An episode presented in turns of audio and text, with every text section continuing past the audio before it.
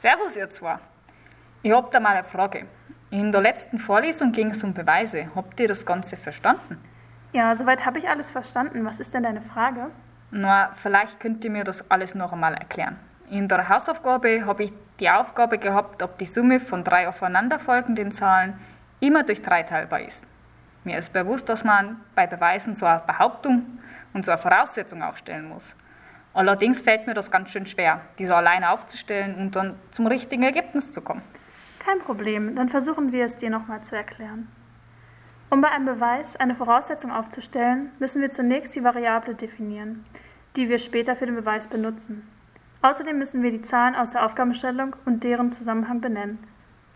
Bei der allgemeinen Voraussetzung wäre die Variable, die du wählst, ein Element der natürlichen Zahlen, also eine ganze Zahl im positiven Bereich. Ich würde die Variable n wählen, und da wir drei aufeinanderfolgende Zahlen brauchen, müssen wir diese auch definieren. In diesem Fall wäre es n und n plus 1 und n plus 2. Super. Und wie genau formuliere ich daraus jetzt auch so eine Behauptung? Da diese drei aufeinanderfolgenden Zahlen addiert durch 3 teilbar sein sollen, lautet die Behauptung 3 teilt die Summe von n, n plus 1 und n plus 2. Hm, okay, verstanden. So, und wie kann man diese Behauptung dann symbolisch beweisen? Weil diese Variante mit diesem ikonischen Beweis da, die habe ich, diese bildliche, die habe ich ganz gut verstanden. Bei symbolischen Beweisen nimmt man sich den Teil mit den Variablen und formt diesen so lange um, bis er den restlichen Teil der Behauptung bestätigt oder widerlegt. So würde man dann den Teil n plus n plus 1 plus n plus 2 nehmen und mit Hilfe des Kommutativgesetzes den Term umformen. Dann bleibt 3n plus 1 plus 2 übrig, was man wiederum als 3n plus 3 zusammenfassen kann.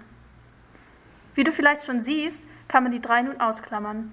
Damit bleibt 3, Klammer auf, n plus 1, Klammer zu, übrig. Die Faktorisierung mit 3 zeigt uns nun, dass die Summe drei aufeinanderfolgender Zahlen immer durch 3 teilbar ist und somit hast du die Behauptung bewiesen.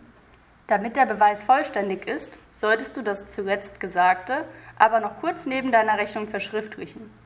An sich kannst du diese Herangehensweise auch bei anderen Beweisen anwenden.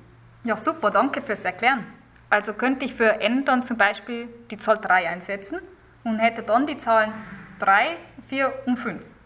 Und da die Summe der Zahl 3, na, der drei Zahlen 12 ergibt und 12 ein Vielfaches von 3 ist, ist es auch durch 3 teilbar.